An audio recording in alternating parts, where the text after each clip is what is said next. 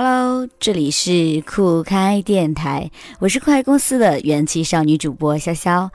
话说，最近又有一部热播剧在酷开影视中心上线了，还掀起了小说原作者以及原著粉的热烈讨论。但是我去搜了一下豆瓣评分，在近三万人的评分下，居然还达到了八点一的高分。像咱们中国古装的国产电视剧能有这样的好成绩，已经算是相当不错了。这部前面呃我给大家推荐的胡歌的猎场还没有看完，我又开始了目前这个正被热议的九州海上牧云记的追剧当中。说来也巧，这两部电视剧我都是因为喜欢男主才去看的。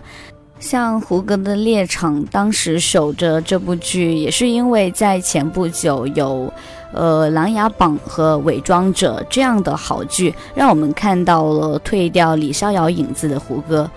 而《芈月传》呢，则让人记住了那个一心一意对待芈月的春申君，也让我们认识了这个温润如玉的演员黄轩。哦不，他不止温润如玉。我记得黄轩在电影《非凡任务》里面就表现了他极其血性刚强的硬汉风范。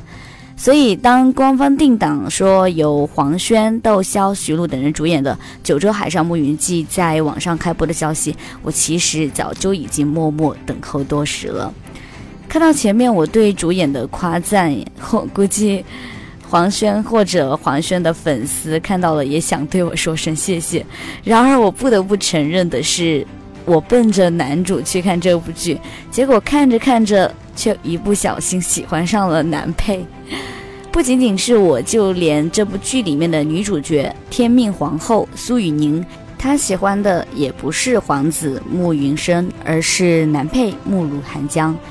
还是先来看看剧情本身吧。《海上牧云记》的故事从算命僧逃亡到汉州开始，草原、雪山、荒漠、旷野渐次展开。算命僧向朔风父子道出了慕云、慕如两家潜藏的秘密，为整个朔风部族带来了灭顶之灾。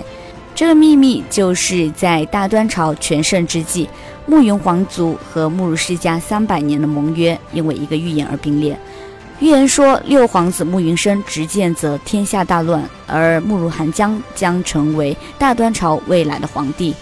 其中，慕云生由黄轩饰演，慕如寒江则由窦骁饰演。少年时期，两个人因为同样被家人冷落的境遇，惺惺相惜。我不禁好奇，成年后他们两人又会因为什么导火索，走上势同水火的境地呢？是真女人吗？不可能啊！像六皇子慕云深，他喜欢的可是来自于虚幻世界的魅灵，也就是一个二次元美女。有点好笑的是，这个魅灵一族啊，简称为魅族，所以有人一下子就联想到了现在我们拥有的魅族手机，一不小心就给魅族打广告了，哎。另外呢，再想一下，因为这部电视剧目前出现的两个魅灵都是由港台演员饰演，所以。呃，因为这部剧的收音又都是原声，就会有人说，魅灵是不是都是港台腔？好了，不管他们是不是港台腔，但是目前出现的两个魅灵还是很美、很有气质的，像仙女一样。再来看一看慕如寒江，他呢自小就与苏雨宁两情相悦，而且在很小的时候，少年时期就扬言要保护苏雨宁。由此可以看来，这四位主角的爱情是互相成为了两对情侣，没有形成三角恋或者说是复杂的四角恋，所以不可能说是因为呃对爱情有过分的相争的欲望。难道这部剧真的要上演经典美剧《权力的游戏》的戏码吗？慕如世家呢，护卫暮云江山，独掌兵权。可皇城打马，上殿带刀，是秩序的信奉者和守卫者。然而，慕如寒江的出生和被遗弃，就让大将军慕如硕与皇帝慕云晴的关系变得如履薄冰，异常微妙。有点让人着急的是，这部剧前八集都是少年戏份。虽然说三位小演员的演技全都在线，表现也上佳，但是三大男主黄轩、窦骁、周一围全部都不见身影。直到第九集的后半程，成年后的慕云生、黄轩才犹抱琵琶半遮面的以背景出镜。饰演慕如寒江的窦骁，甚至直到了第十二集的结尾才与观众见面。据说之前芒果台就因为这部剧的少年戏份太多而退片了，如今我们也只能在网络平台才可以观看，比如说在酷开影视中心。但是从原著作者以及制片方的角度来看，这些戏都是花钱拍出来的，花三个多亿拍加运营费用到了四亿，真任性追求完美，把稍微不好的都剪了，可能连本都收不回来。让投资方赔钱的话，以后谁还敢这么大投入拍片呢？有些戏虽然慢，但静心看的话，戏都还好。不这么慢慢演，人物内心和演技是出不来的。语速快了，就真变成背台词了。那时只怕是观众又要说演员不走心、不敬业。相对一些快餐式作品，《海上牧云记》花费了八集交代三位主人公的少年时代，看似是主创团队任性的冒险。其实他们对人物完整性的尊重，也是为成年角色背负使命提供必要的情感支撑，更具史诗格局。黄轩饰演六皇子慕云生，他半人半魅，备受冷落，隐居山林，写字作画，气质清雅，但是有一股与命运抗争的韧劲。窦骁演的慕如寒江自幼流落在外，后加入行伍，性格简单爽朗。相比男主角慕云生，我之所以更喜欢男配慕如寒江，不仅仅是因为他的洒脱不羁，更是因为他自己还在年少的时候，就自然而然地承担起了保护别人的角色。一句“以后有我保护你”，应该是大多数女生最喜欢听的情话吧。正直善良的慕如寒江，一出生就因为背负帝命星象，被身为将军的父亲抛弃，直到十几年后才被家人找到。可是相见第一面的时候，父亲就逼他自杀。慕如寒江自小便生活在市井之中，相比同龄人来说更早熟，也更懂人情冷暖。他对慕云生是惺惺相惜的手足之情，对苏雨宁呢更是满满的保护欲，时不时就想宣示主权，偶尔害羞呆萌的样子也是十足的俏皮可爱啊！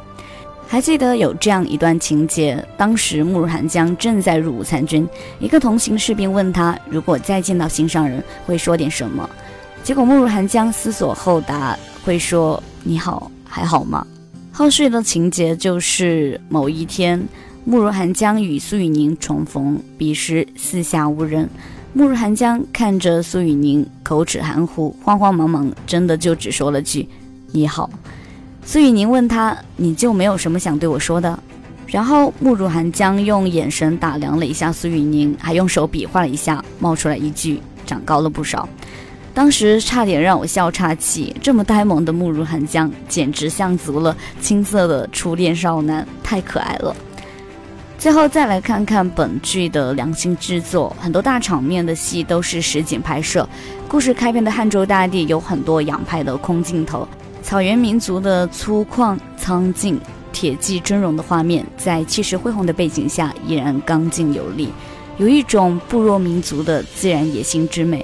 从镜头可以看出，导演调用了航拍，大幅面的展现整个架空历史事件，气势恢宏的背景。风景美如画，真实实拍的质感也没有用特效，完全避免了电视剧中常见的那种贴图感，而且画面也非常的大气，就连雍容华贵的宫廷戏份也并非是土豪金的色调，也不是于正式明晃晃的糖果色，而是低调奢华、有内涵的华丽古风。回顾今年，很多古装剧出现了大量的抠图、替身以及渣特效的问题。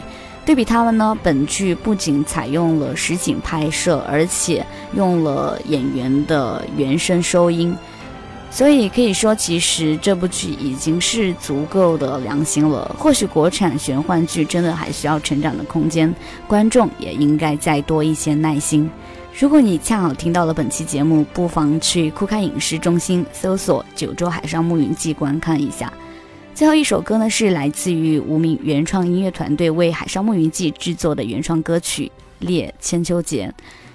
这首歌曲是在电视剧播出之前就已经有了的，所以，呃，也不算是说是电视剧的插曲或者主题曲什么的，大家就全当是，呃，配合故事的情节来听一听就好了。感谢收听今天的酷开电台，我是主播潇潇。喜欢我的朋友，请点击关注并订阅酷开电台，更多精彩影视分享。我们下期节目再见。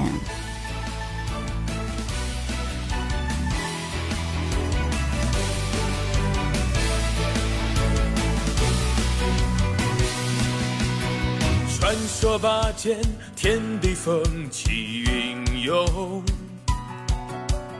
醒来天下，问几人称雄？当世事萍，水乱，沧海难逢。困我天地间，一时醒，半生梦。换江山如何成空？只见他火，当时年少。性命难逃，恩怨不消，美人江山夺骄，输英雄折腰。输赢难料，走马长啸，名利难逃，路远天高。回首天地飘摇，剩几人谈笑。